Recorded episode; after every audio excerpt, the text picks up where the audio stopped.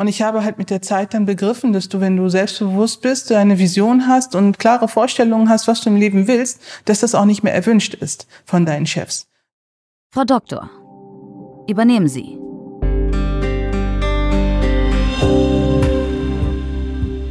Keine einzige Chefärztin an 78 deutschen Fachzentren.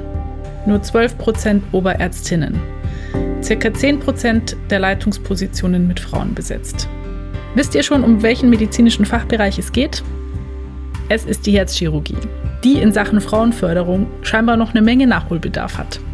Umso mehr freuen wir uns, dass wir heute eine Gästin hier haben, die trotz all dieser widrigen Umstände für Frauen in der Herzchirurgie eine unglaubliche Karriere hingelegt hat. Dr. Dilek Gürsoy war 2012 die erste Frau in Europa, die bei einem Patienten ein komplettes Kunstherz implantiert hat. Als Koryphäe auf diesem Gebiet hat sie sich allerdings inzwischen aus dem Kliniksystem verabschiedet.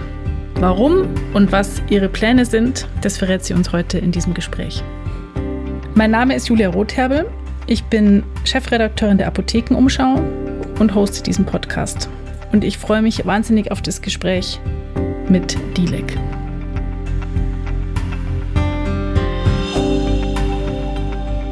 Ein Podcast von gesundheithören.de und Apothekenumschau Pro.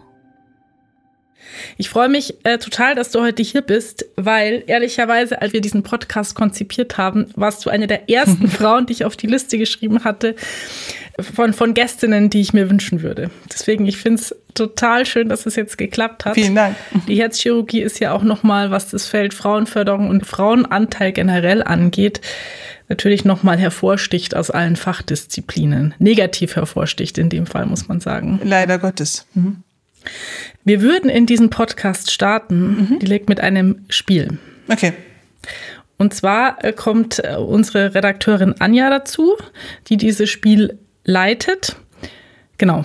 Anja, magst du uns kurz erklären, wie das Spiel funktioniert? Genau, hallo ihr beiden. Ähm, dieses Spiel ist sozusagen der Einstieg und das Warm-up in ein hoffentlich total schönes und spannendes Gespräch, bei dem es relativ simpel darum geht, dass ähm, ihr beide abwechselnd Sätze vervollständigen dürft aus dem Bereich Beruf, Frauenförderung, Medizin, so im weitesten Sinne. Wir starten gleich. Und äh, den allerersten Satz, Dilek, den würde ich dir vorlesen, den ersten Satz mhm. anfangen. Und du darfst einfach ganz spontan, äh, was dir in den Kopf schießt, einfach antworten. Okay. So, äh, für dich wäre der erste Satz. Ich bin stolz darauf, dass ich meinen eigenen Weg gehe. Schöne Antwort. Das ist so ein bisschen, tatsächlich ist das so ein bisschen ein Wandkalenderspruch, aber irgendwie ist der ganz schön wahr. Der ist ja, der ist aktuell sehr, sehr wahr für mich, ja. Ähm, Julia, du bekommst den Satzanfang. Die größte Hürde für Frauen ist aktuell? Das kommt natürlich auch auf das Feld an. Also ich glaube, ähm, eine der größten Hürden vielleicht so generell im beruflichen ist, dass Frauen sich meiner Meinung nach teilweise zu wenig zutrauen. Und meinen, Dinge wären nicht vereinbar oder Dinge wären nicht in Teilzeit zu handeln, was aber alles möglich ist. Absolut.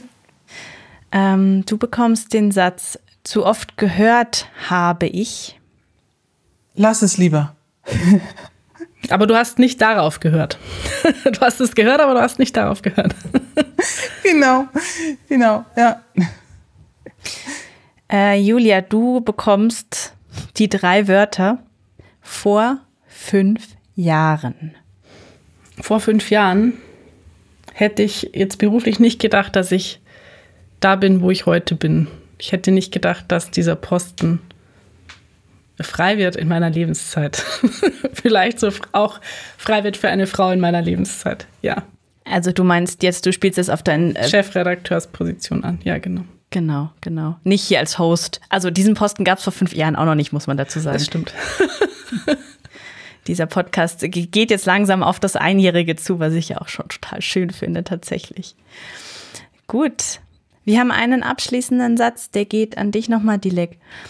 Als Chefin würde ich gerne zeigen, wie es eigentlich auch richtig gehen kann in der Medizin. Damit meine ich vornehmlich ähm, die Patientenfürsorge, denn die Pandemie hat uns gerade, glaube ich, gezeigt, dass wir enorme noch Lücken haben.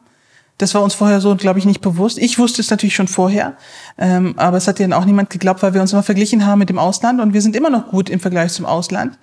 Aber da muss noch enorm was verbessert werden, nicht nur was die Patientenfürsorge angeht, sondern auch die ja, äh, Mitarbeiterwertschätzung, weil es fast nicht mehr existent ist. Die Leute werden einfach nur noch äh, ähm, zum Arbeiten losgelassen und es geht einfach nicht, wenn du mit Menschen zu tun hast. Mhm. Du musst deine Mitarbeiter motivieren, wertschätzen, damit sie das auf den Patienten übertragen können. Eigentlich ganz einfach, aber schwer in der Umsetzung anscheinend. Mhm. Gut, ich finde, du hast jetzt auch schon in den Antworten nur ein paar ganz spannende Aspekte angerissen, wie ich finde. Insoweit würde ich sagen, wir starten jetzt richtig in das Gespräch rein und ähm, sage Bühne frei und äh, danke fürs Mitspielen.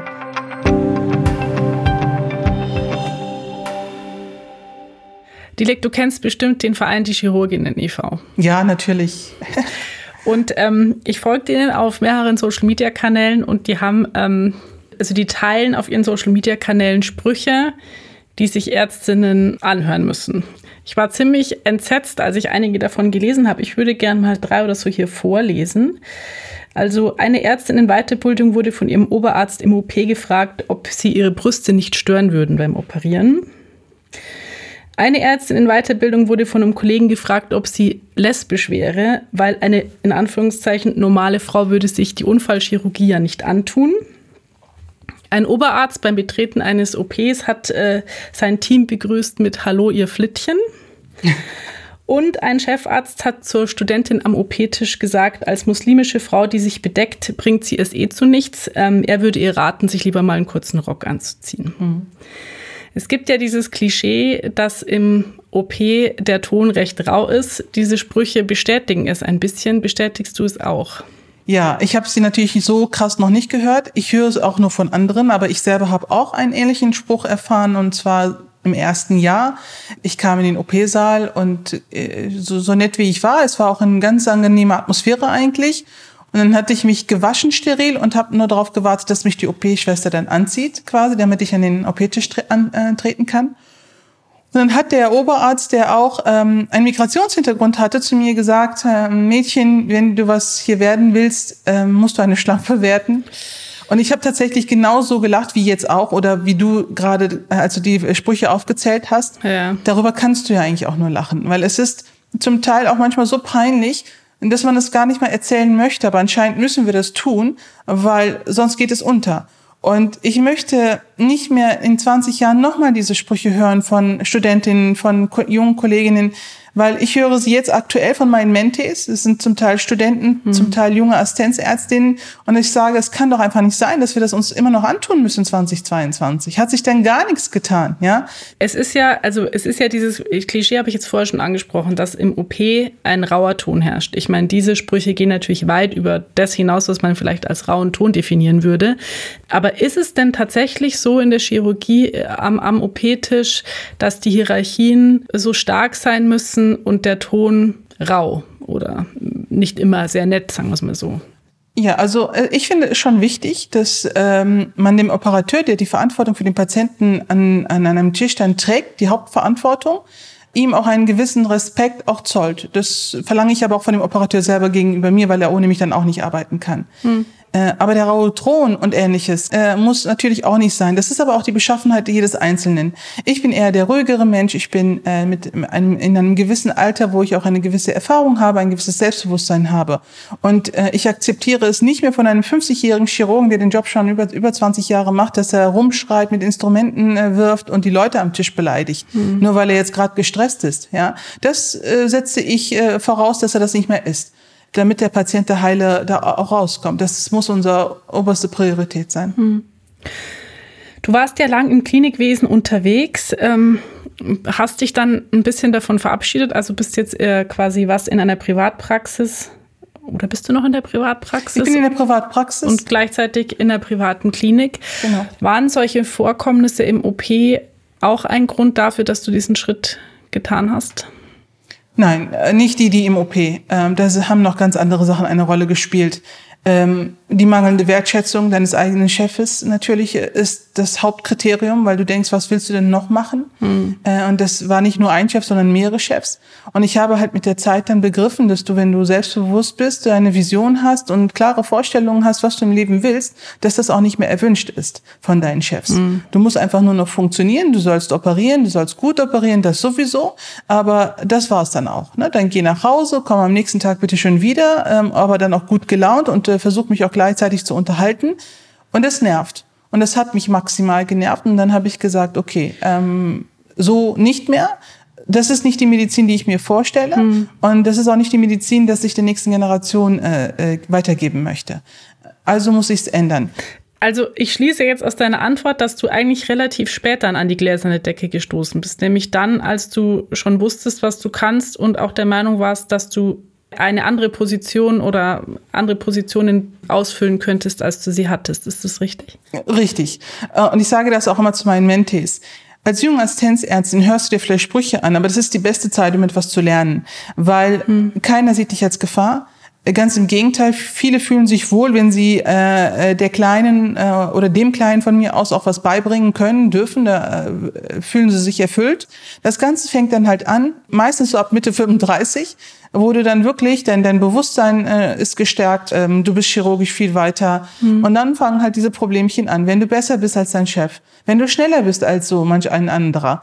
Äh, und dann äh, wird man auch beleidigt. Ne? Dann kommen so Sprüche wie, ne, diese halt ähm, mhm. männliche Charaktereigenschaften werden dir auf einmal äh, zugeteilt, was dann wie, ne? Ich habe doch nur einfach schnell und gut operiert und habe klare Ansagen gegeben. Ne? Das wollen sie halt nämlich. Wir sind ja am Anfang unserer, ähm, unserer chirurgischen Zeit als Frauen eher die Unterhalterinnen.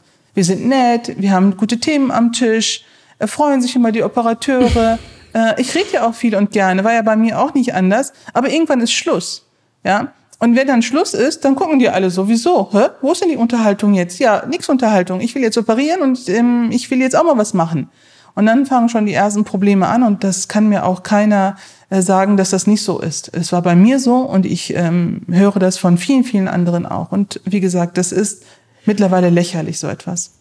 Es ist aber auch tatsächlich schon auch in diesem Podcast immer mal wieder der Fall, dass ähm, Gästinnen sagen, das bessert sich alles, ähm, die Situation wird anders, die Männer, die nachkommen, ähm, mhm. gehen ganz anders mit Frauen um als, als ihre Vorgänger. Du erlebst es nicht so. Mhm. Ja, klar, will man jetzt auch nicht alle schlecht reden. Mhm. Es gibt äh, die ein oder zwei Ausnahmen, von denen 80.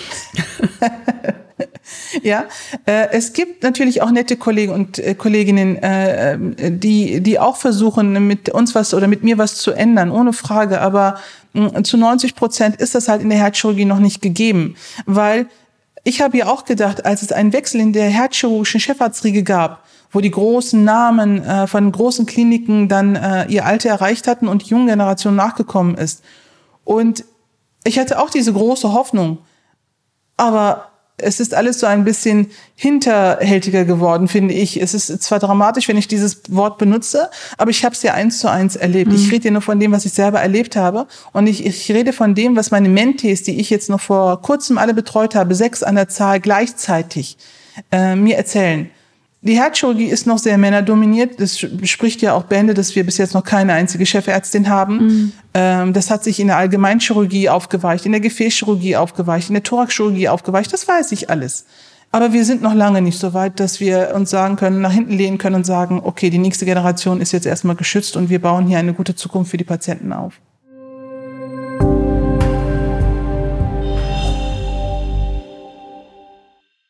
Tilek, es gibt auch eine Umfrage, eine Online-Umfrage, an der ähm, die 78 deutschen Herzzentren teilgenommen haben. Und die Ergebnisse bestätigen viel von dem, was du uns erzählt hast. Unter anderem zeigt sich durch diese Umfrage eben, dass es tatsächlich keine einzige Chefärztin an diesen Herzzentren gibt. 64 Prozent der Befragten wurden aufgrund ihres Geschlechts bereits am Arbeitsplatz diskriminiert. 88 Prozent der Herzchirurginnen sind der Meinung, dass ihre Karrierechancen schlechter sind als die ihrer männlichen Kollegen.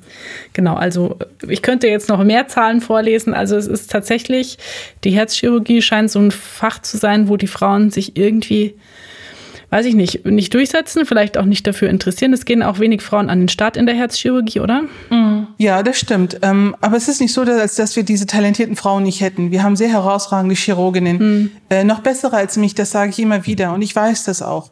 Aber sie sind halt immer in der zweiten Reihe. Mhm. Einige von denen warten darauf, halt auch mal in die erste Reihe zu gehen, aber dann warten sie halt irgendwie doch zu lange für meinen Geschmack. Ähm, ich hatte das große Glück, halt unabhängig zu sein und zu sagen, okay, das nervt mich jetzt alles, ähm, ich gehe jetzt einfach. Und das ist das Problem, dass einige Kolleginnen halt ähm, gebunden sind an diese Klinik mhm. äh, oder an eine feste Einstellung und sich das halt nicht zutrauen können. Aber da gilt es halt so Menschen wie ich und ich sehe das auch als ein bisschen ein, ein Auftrag für mich selber, der nächsten Generation zu zeigen, guck mal, du kannst auch was eigenes auf die Beine stellen. Es ist zwar schwierig, aber es geht. Ähm, und manchmal nützt es tatsächlich, was aus dieser Komfortzone rauszugehen äh, und was anderes zu wagen. Es ist, kann ähm, manchmal Tage geben, wo es wirklich mies ist, ja, aber es befriedigt mich unheimlich, ähm, dass ich diesen Weg jetzt gehe, eine eigene Klinik zu gründen. Mhm. Ähm, ob ich das schaffe, ob ich erfolgreich sein werde, das weiß ich nicht. Das weiß aber kein Unternehmer, glaube ich, der irgendwie mit irgendetwas anfängt. Aber ich bin, wie gesagt, wie am Anfang des Interviews meiner Fähigkeiten absolut bewusst und auch meiner, meiner Menschlichkeit. Ähm, und diese zwei Sachen, glaube ich, werden mich ein bisschen nach vorne bringen. Du hattest jetzt ja schon angesprochen, dass dein Plan ist, tatsächlich eine eigene Klinik zu gründen. Mhm. Gab es einen Schlüsselmoment, wo du gesagt hast, okay, ich muss jetzt irgendwie was Eigenes machen, damit ich wirklich das umsetzen kann, was ich vor meinem inneren Auge als gute Herzchirurgie definiere? Mhm. 2017, 18 habe ich, äh, also als ich medial bekannt geworden bin und nicht gemerkt habe, okay, Dilek, diese Klinik ähm, akzeptiert das in irgendeiner Form nicht oder dieser Chef, in mhm. der ich da in dieser Zeit aktiv war. Dann habe ich es auch in einer anderen Klinik versucht und genau die mediale Präsenz war das große Problem. Mhm. Nicht, dass ich irgendwie die Klinik schlecht geredet hätte oder die Klinik nicht gut vertreten hätte, ganz im Gegenteil. Äh, sie ist bekannt geworden, die Presseabteilung hat mit mir geworben. Aber es war halt ein Problem und ich habe gemerkt, es wird so in keiner anderen Klinik funktionieren. Es wird immer ein Problem sein. Und da habe ich mir gesagt, okay, es geht in dem System, das jetzt gerade aktuell existiert, für dich nicht weiter. Ja. Also in mehreren Interviews zu dem Thema merkt man das, und jetzt auch hier, dass sich diese momentanen Zustände auch wütend machen. Jetzt hast du für dich allerdings einen Weg gefunden, das irgendwie positiv aus dieser Wut heraus was zu entwickeln. Wie hast du das geschafft? Also wie kommt man raus aus dem, ich bin einfach nur wütend und es geht nicht so weiter, hin zu, okay, dann versuche ich jetzt selbst irgendwie was Konstruktives draus zu machen aus meinen Erfahrungen und ähm, setze jetzt was Eigenes in die Welt. Hm. Ich habe ja ein Jahr lang versucht, dann, nachdem ich dann verzweifelt war oder nach, nach der letzten Stelle, die ich dann aufgegeben hatte, ein Jahr lang versucht, in verschiedenen Kliniken in Deutschland, äh, in jedem Bundesland tatsächlich eine mir gerechte Position zu finden, eine leitende Position. Mhm. Und als Assistenzärztin oder Fachärztin hätten die mich ja sofort genommen. Ne? Macht schön die Arbeit und stört nicht und nervt nicht. Ähm, und da habe ich in diesen Gesprächen aber auch gemerkt, es wird ja immer drolliger. Ja? Der eine, der eine will gar nicht mit dir reden, der andere hat irgendwelche komischen Bedingungen, äh, der andere sagt, schauen wir mal. Da dachte ich, das kann doch alles nicht sein. Ne, was soll ich denn noch machen? Ich bin hier in Deutschland ausgebildet worden, vermeintlich von den besten Herzchirurgen Deutschlands äh, äh, chirurgisch ausgebildet worden. Ich bin der deutschen Sprache mächtig, ja, und ich bin eigentlich eine ganz nette und es funktioniert alles nicht. Und dann habe ich gesagt, so, äh, so jetzt erst recht. Ich hatte aber auch dieses enorme Glück, dass ich in der Zwischenzeit, wo mir keiner eine Position geben wollte für die Kunstherzabteilung, mich internationale Firmen gebucht haben für ihre Forschungsarbeiten. Hm. Wie der liebe Gott manchmal so will. Ne? Also habe ich die neuesten Modelle von Kunstherzen, totalen Kunstherzen und Linksherzunterstützungssysteme angefangen zu operieren in Laboren, ähm, sie mitentwickelt quasi, sie mitdesignt. Hm. Äh, und ich weiß, dass diese 78 Kollegen, die existieren, alle wissen, wer diese Arbeiten gemacht hat. Hm. Und das ist eine Genugtuung und das hat mich dann nochmal bestätigt, Dilek, okay, guck mal, äh, nur weil die Kollegen meinen, äh, dir keinen Job geben zu müssen oder zu können, können es aber die anderen wissen, deine Arbeit wertzuschätzen und bezahlen dich auch eigentlich ziemlich gut dafür.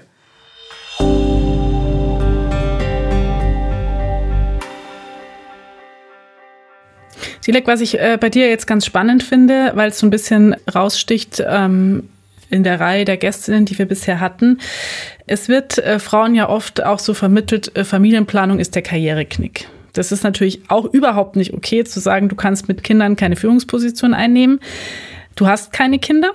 Was wurde dir denn quasi vermittelt, woran es liegt? Tatsächlich einfach daran, dass du eine Frau bist? Ja, nee, einfach, dass dieser Job der, der, der Herzchirurgie, das wurde mir schon als Formulantin am Tisch gesagt, dass ich, dass das ja eine Männerdomäne ist, dass man ja immer so viel arbeiten muss und kaum hat, mhm. Familienplanung äh, zu machen und Kinder zu bekommen und einen, den richtigen Partner zu finden. Äh, also ich äh, habe das alles zwar nicht, aber es hatte alles nicht mit, nichts mit der Herzchirurgie mhm. zu tun. Ja, Es hat andere Gründe, wie so oft im Leben, ja, dass man einfach der, der Richtige einem nicht über den Weg gelaufen ist. Aber ich kenne sehr, sehr gute Chirurginnen, herzchirurgische Kolleginnen, die ihre Familie haben, die äh, drei, vier Kinder haben und auch das alles vereinbaren können und auch darüber, glaube ich, auch schon in ein paar Interviews schon gesprochen haben. War dir denn bewusst, dass die Herzchirurgie, als du dich dafür entschieden hast, so eine Männerdomäne ist, wo es Frauen schwer haben? Ja, ja, also es wurde dir auch die ganze Zeit ja vermittelt. Du hast ja nichts anderes gehört quasi. Mhm. Äh, aber es war mir egal. Ähm, es, ich mochte dieses Fach, ich mochte diese Chirurgie ich habe das ausgeblendet. Das tut man auch mit 26 dann, wenn du etwas unbedingt willst. Mhm. Ähm, das ist auch gut so gewesen. Aber ich würde mich, auch jetzt sage ich, in dieser für mich äh, die letzten paar Jahre schwierigen Zeit, dass mich keiner vom OP-Tisch wegbekommen wird. So leid es mir auch tut für die Kollegen. ähm, aber würdest du dich nochmal für die Herzchirurgie entscheiden? Ja, immer wieder.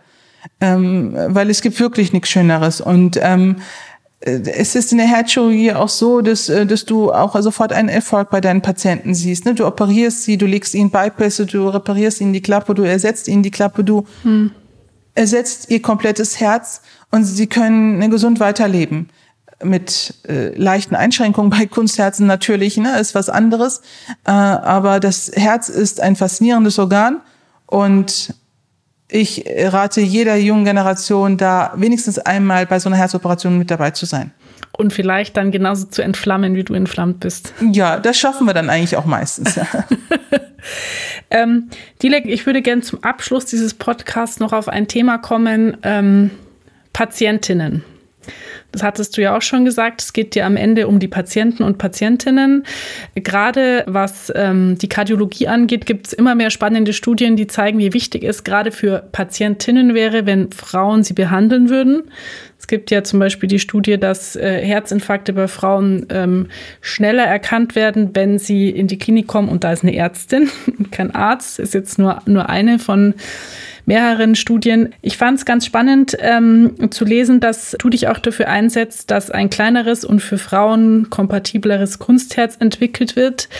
Würdest du uns dazu zum Abschluss noch was erzählen? Also was auch Frauen davon, Patientinnen davon haben, wenn mehr Frauen in der Herzchirurgie Entscheidungen treffen können? Also Gendermedizin ist ja ein ganz großes Thema, was schon seit Jahrzehnten existiert. Mhm. Und es gibt herausragende Kolleginnen wiederum, die sich damit schon vor Jahrzehnten auseinandergesetzt haben, was ich ja toll finde.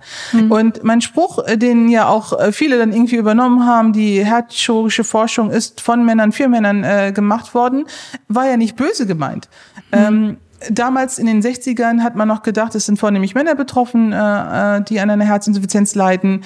Und äh, dann hat man natürlich versucht, äh, Maschinen herzustellen, die zügig und schnell laufen. Das ist natürlich äh, mit einem etwas größeren Volumen ich meine, Herzvolumen natürlich äh, auch künstlichem Herzvolumen besser zu steuern als in kleinerem System. Es ist auch eine ingenieursmäßige ähm, Herausforderung natürlich.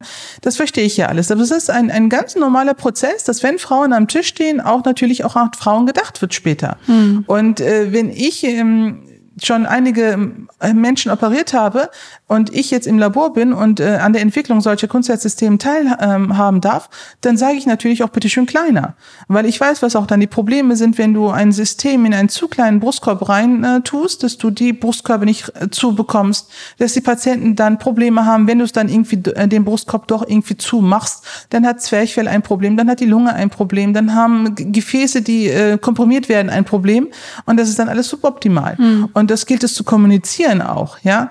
Man, man ist ja auch manchmal so in einem Tunnel, nicht nur wir Herzchirurgen, sondern auch die Ingenieure oder ähm, andere, die äh, in der Forschung drin sind. Dann muss man den Horizont halt, halt ein bisschen mhm. erweitern. Und für mich ist es ganz, ganz normal, auch über kleine Brustkörbe zu sprechen, wenn ich so ein Ding dann da rein tue.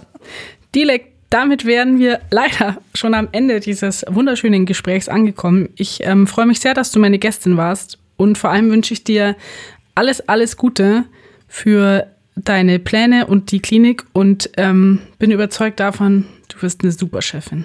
Ja, so Gott will. Ne? Ja, ich, das hoffe ich auch. Danke, dass du hier warst. Ich danke auch. Vielmals.